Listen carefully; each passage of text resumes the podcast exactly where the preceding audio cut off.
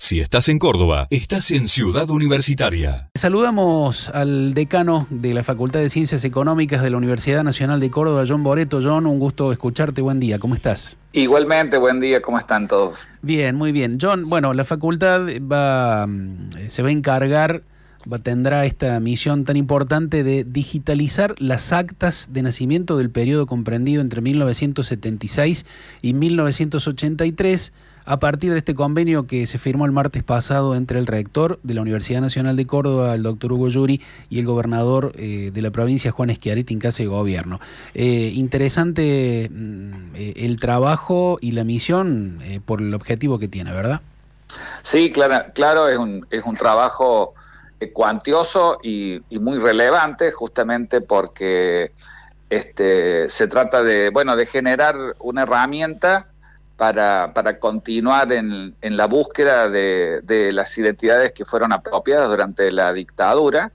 En realidad es un programa, el de la digitalización de actas de nacimiento por la identidad, que, que lleva adelante ya desde hace un tiempo el Ministerio de Justicia y Derechos Humanos de la provincia, en, especial la Secretaría de Derechos Humanos, eh, y este convenio lo que permite es fortalecer, es decir, generar todo un proceso de digitalización, carga y construcción de una base de datos eh, a los fines de, que, de, fa de, favorecer, digamos, el procesamiento de esa información y contribuir, como, como decía, a, a la búsqueda, digamos, cuestión que lleva adelante Abuela de Plaza de Mayo, eh, eh, digamos, también en, con el acompañamiento de la Secretaría de Derechos Humanos. La facultad va, va a llevar adelante eh, ese proceso de, de, digitalización, carga digital de datos, eh, escaneo, bueno, una serie de, de, de, aspectos tiene el proceso. Es un, es, un, es un trabajo muy cuantioso porque estamos hablando de,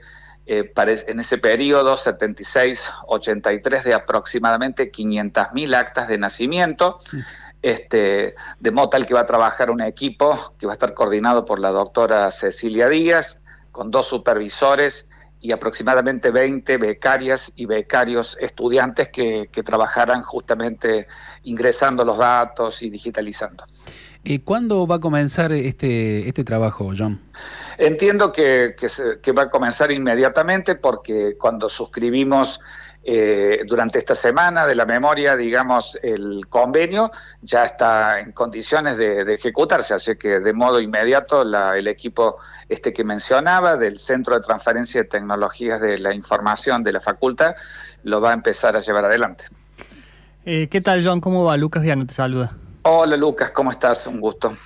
¿Qué significa, eh, eh, a ver si podés explicar qué significa digitalizar? ¿Qué es eh, cargar campo por campo de lo que dice el acta de nacimiento en la computadora para tener una como una base de datos, ¿no es cierto? Claro, entiendo, entiendo que el procedimiento, bueno, está explicado los detalles técnicos en el convenio, eh, implica con un proceso de escaneo primero ah, de las actas, luego se, se editan para digamos, identificar bien alguna información, porque te, podemos imaginar que, que, hay actas muy antiguas y que pueden estar dañadas o no puede estar bien, eh, bien reflejada la información. Hay todo un proceso, en ese caso, de, de validación, si se quiere, de la, de la información digitalizada y después sí se ingresan datos para que justamente después puedan ser procesados, puedan ser combinados y demás. O sea, se construye, por decirlo de alguna manera, una base de datos digital, digamos. Bien, bien. y esa información eh, se va a cruzar con algunos datos que tengan las eh, organizaciones de derechos humanos, por ejemplo, para para detectar el, algún caso potencial de, no sé, de apropiación de identidad. Eh, claro, para conocer la, la, información, entiendo, ese trabajo, por supuesto, no, no lo va a hacer la facultad, lo va a hacer la Secretaría de Derechos Humanos acompañando el trabajo que hace Abuelas de Plaza de Mayo, pero entiendo que justamente al tener eh, una base de datos con toda la información relevante de cada una de esas actas de nacimiento, con toda la información que se considera pertinente, eh, con el cuidado correspondiente, se, se digamos, se, poder, se podrá procesar para poder eh, digamos, orientar ciertas búsquedas, confirmar ciertas este, situaciones que, que, que, que, se tengan, digamos, de información previa. calculo que será algún trabajo de ese tipo, digamos. Eh, John, ¿es habitual este tipo de trabajo en la facultad? Eh, ¿Ya tienen el equipo de becarios eh, conformado? Porque imagino que lo mejor habrá estudiantes que están interesados en participar. Sí, habitualmente se hacen convocatorias para los estudiantes cuando hay este tipo de trabajos. Efectivamente, ya a través de este centro de transferencia hemos realizado con el gobierno de la provincia de Córdoba varios, o sea, hay una vasta experiencia. Eh, hemos llevado adelante procesos de digitalización de documentación de las de la inspección de sociedades jurídicas, de la caja de jubilaciones, de distintas áreas del gobierno de la provincia, con el mismo equipo de, bueno, de la doctora Cecilia Díaz y supervisores y, bueno, y, los becarios, algunos se reiteran, pero habitualmente se hacen convocatorias en la facultad a través de la Secretaría de Extensión, porque estos trabajos de asistencia técnica eh, se hacen a través de la Secretaría de Extensión de la facultad. Bien. Bueno, John, el, ¿cómo están cómo están tomando o retomando estas e, este ciclo académico con todas las, las, cuestiones que se nos suman, ¿no? Esta incertidumbre de no saber qué va a pasar nuevamente ahora con la segunda ola de la pandemia. ¿Cómo lo están viviendo allí? En, bueno, este, tratando de dar la mayor previsibilidad posible en un escenario que, como vos bien señalas, es de mucha incertidumbre, o sea que hemos intentado siempre en la facultad eh, eh, de, tratar de dar un escenario razonablemente cierto para, para ayudar a la organización de profesores, de estudiantes y demás.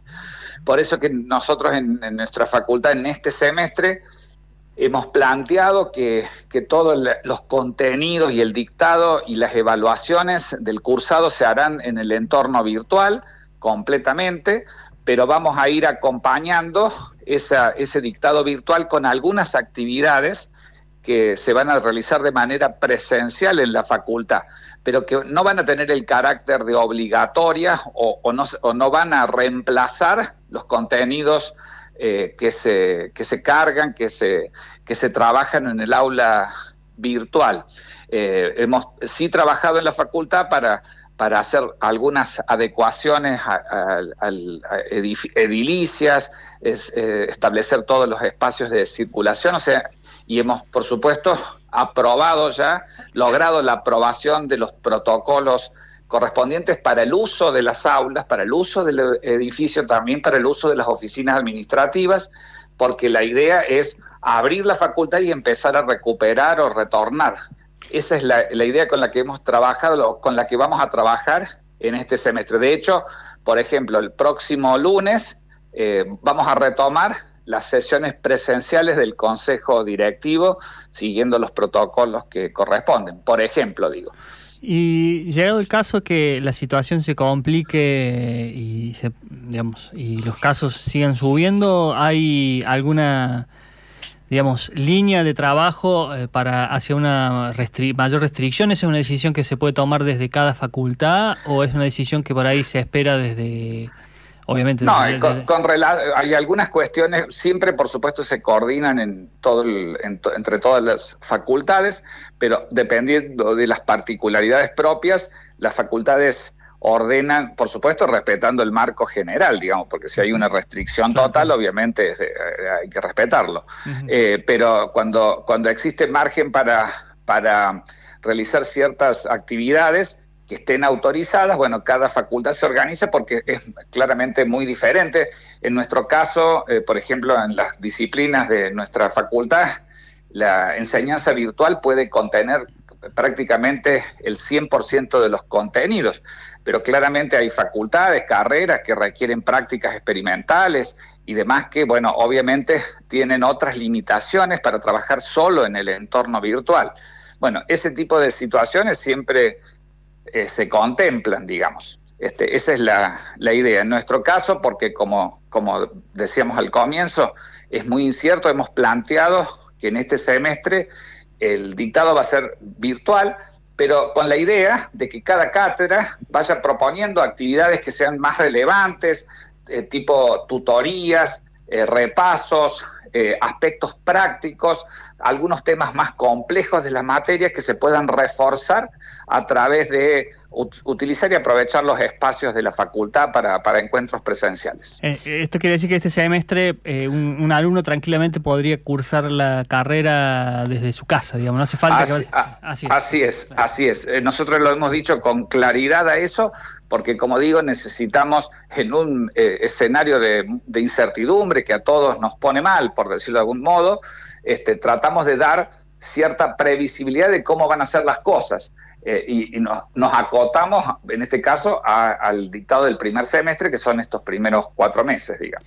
John, dos cositas. Una, porque nuestro compañero Juan Carlos Carranza, que hoy le toca, le toca trabajar desde su casa, nos eh, pasa el dato y no queríamos eh, eh, obviarlo porque es muy importante, que estuvo presente en la firma del convenio, este que se firmó junto con el gobernador de la provincia de Córdoba, el rector, para la digitalización de actas, de lo cual hablábamos hace un ratito, estuvo presente allí Sonia Torres, ¿verdad? Fue muy emotiva su participación.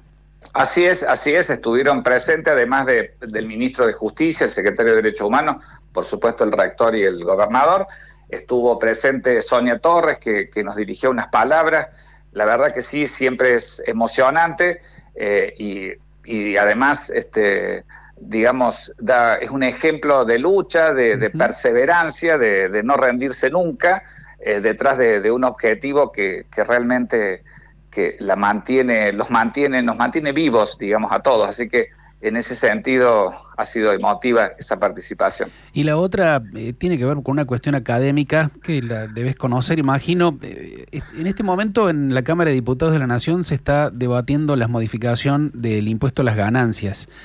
¿Qué pasa en la facultad, en las cátedras específicas, cuando se modifica una ley tan importante como es la de este tributo? Digo, imagino, los profesores inmediatamente tienen que estar al tanto, modificar allí todas las cuestiones. Así es, así es. Así es permanentemente las, materias que, que, están referidas a, contenidos de, basados en legislaciones, obviamente en cada eh, dictado tienen que, digamos, trabajar sobre la versión vigente, digamos, de esas normas. Así que eso inmediatamente se, se ajusta efectivamente en, cada una de las cátedras, no solo eso, sino en, las cátedras de derecho laboral, en sociedades, en derecho comercial.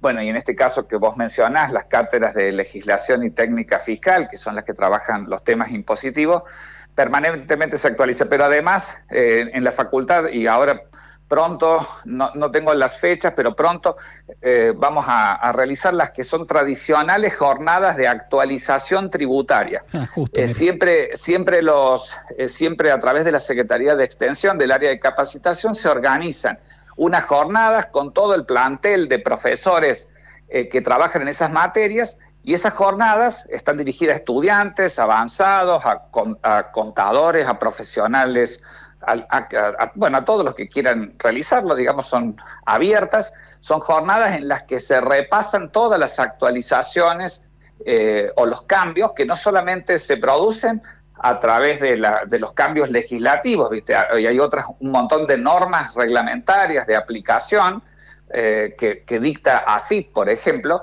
y que los profesionales deben conocerlas. Entonces, habitualmente todos los años organizamos para esta época, durante el primer semestre, unas jornadas de actualización tributaria, así se llaman. Vamos a estar atentos a eso. John Boreto, decano de la Facultad de Ciencias Económicas de la Universidad Nacional de Córdoba. Un gusto, John, que tengas buen fin de semana.